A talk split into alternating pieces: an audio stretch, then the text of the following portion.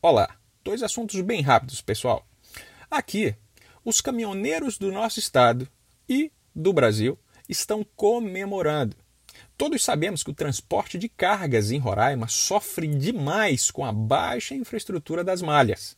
Cargas são perdidas diariamente pelas péssimas condições das estradas, além, é claro, das restrições econômicas que a categoria sofre.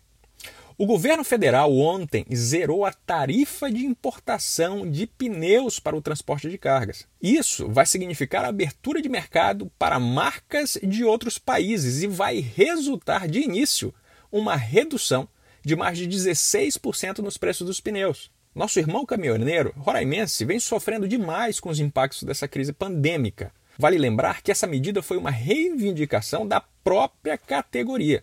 Se você não sabe, os pneus estão entre os custos mais elevados na manutenção do caminhão. Só perde para o diesel. O fim do imposto vai estimular a queda do preço interno e ajudar nossos guerreiros nas estradas. Parabéns, de fato, aos nossos bravos. Agora, na geopolítica, meus caros, o desastre americano chamado Joe Biden decidiu reverter políticas pró-vida do governo Trump e autorizou a implementação de políticas pró-aborto, condenando assim milhões e milhões de bebês à morte. Inacreditável. Além de recolocar os Estados Unidos na ONU, que Trump havia retirado, e voltar ao Acordo Climático de Paris.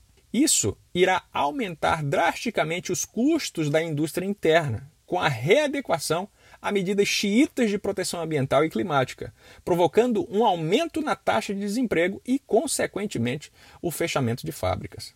Mas não para por aí. Esse radicalismo extremista, bandeira clara do comunismo e do fascismo, logo baterá nas nossas portas. Apesar de sermos um Estado soberano e uma nação soberana.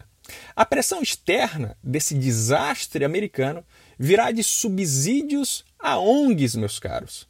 ONGs locais para impedir o desenvolvimento do nosso rico Estado. Já não basta termos que lidar com 70% deste Congresso. Agora teremos que enfrentar a pressão externa. Relatos de agressões, destruição de propriedade pública por membros de grupos ativistas como Black Lives Matter, apoiado e assistido pela atual administração americana, se espalham pelo país. O nível de psicopatia dos apoiadores desse novo governo foge completamente à razão. Estejamos todos atentos.